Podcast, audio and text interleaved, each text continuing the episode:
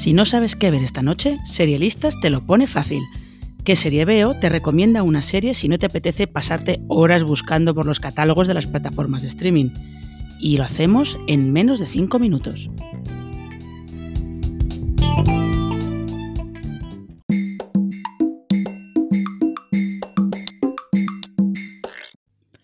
Las series de formato corto, con episodios de 10 minutos, son un lugar abierto a la experimentación y al juego con otras maneras de narrar. Algunos ejemplos. State of the Union contaba la relación de su pareja en crisis a través del vino que se tomaban juntos antes de ir a ver a su psicólogo. Las tres primeras temporadas de Luimelia, por su parte, jugaban con todo tipo de metareferencias, homenajes y saltos de género para contar la historia de amor de sus dos protagonistas. Y la serie que nos interesa hoy, El tiempo que te doy, opta por una manera un poco diferente de acercarse a una ruptura.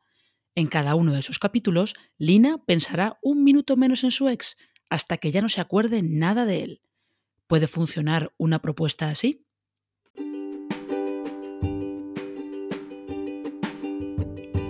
La serie se estrena en Netflix amparada en el nombre de una de sus creadoras, Nadia de Santiago. Los suscriptores de la plataforma la conocen por Las Chicas del Cable, y aquí interpreta a la protagonista, Lina, con Álvaro Cervantes como su contrapartida.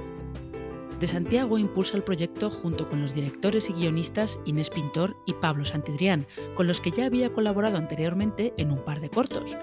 Por ejemplo, produjo con ellos el que hicieron dentro de la iniciativa anual del canal Cosmo para concienciar sobre la violencia machista, un corto que se titulaba A quién dices amar.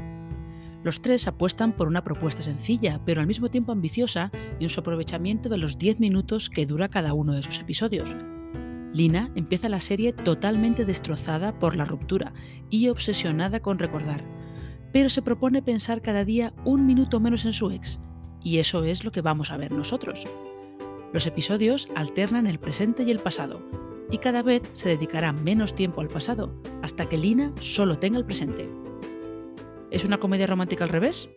Pues no, aunque es tentador describirla así. Lo que sí es, es un maratón muy fácil de hacer.